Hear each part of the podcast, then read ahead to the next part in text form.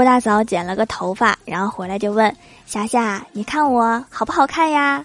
郭大侠随口说好看。然后他又问你猜我剪头花了多少钱呀？一听这话郭大侠心里面咯噔一下完了看来很贵心里颤抖着问一千？郭大嫂说怎么可能那么贵呀？才九百八啦。霞霞你怎么了霞霞？